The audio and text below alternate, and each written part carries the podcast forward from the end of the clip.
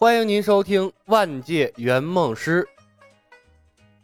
沉默片刻，李牧决定改变策略。他笑道：“沉默片刻，李牧决定改变策略。他笑道：‘小芳，你说的对，不怕贼偷，就怕贼惦记。也许我们不能被动的等第十天来找咱们，应该主动把他引出来，改变敌暗我明的局势才对。’”冯公子一震，诧异的抬起头，主动引帝释天出来。李牧微微一笑，给予队友信心。当然，如果帝释天在暗处患得患失，更容易出事儿。咱们不如索性把他主动约出来谈谈，那帝释天又不能吃了咱们。师兄，能行吗？冯公子犹豫了，要不还是算了吧。咱们的任务马上就要完成了，嗯，还是算了吧。李牧笑道：“不试试，调不出来他更好，证明他在第一步不会出现。如果真把他调出来了，我们就和他谈谈啊七五屠龙的事儿，主动把他变成咱们的合作伙伴。”冯公子瞪大了眼睛：“啊，这样也行？当然了。”人有多大胆，地有多大产。不瞒你说，实习期最后一个任务，我直接面对的是众神之王奥丁和地球的守护神古一。李牧向着道路边茂密的树林扫了几眼。小芳，说实话，我也不喜欢这种被动的感觉。或许是奥丁和古一给了冯公子信心，他抬头看着李牧，轻轻点了点头。嗯，谢谢师兄。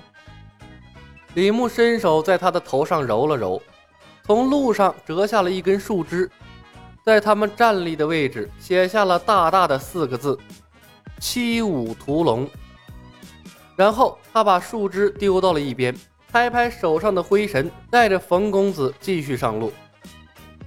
走了没多远，李牧和冯公子停了下来。步惊云等人奇怪地看着无缘无故停下来的两人，聂风问道：“李兄，怎么了？”李牧微微一笑：“风兄，你们先走，路上无聊，我和师妹停下来跳个舞，活动活动筋骨。如果你们有兴致，那就留下来，咱们一起跳。”此言一出，除了于楚楚之外，所有人都变了脸色。冯公子的共舞简直就是他们的噩梦。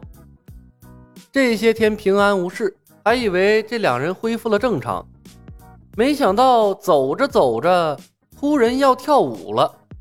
这他妈什么脑回路？几天不跳，心里痒痒是吧？但是呢，在场的几个人都是人精，猜到他们啊突然停下，肯定是有事情发生。但李牧既然以跳舞为借口，那就是百分百不想让他们参与的。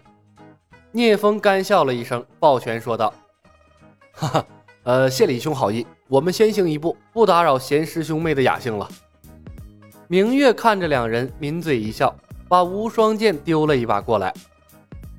李公子，冯妹妹，祝你们跳得愉快呀！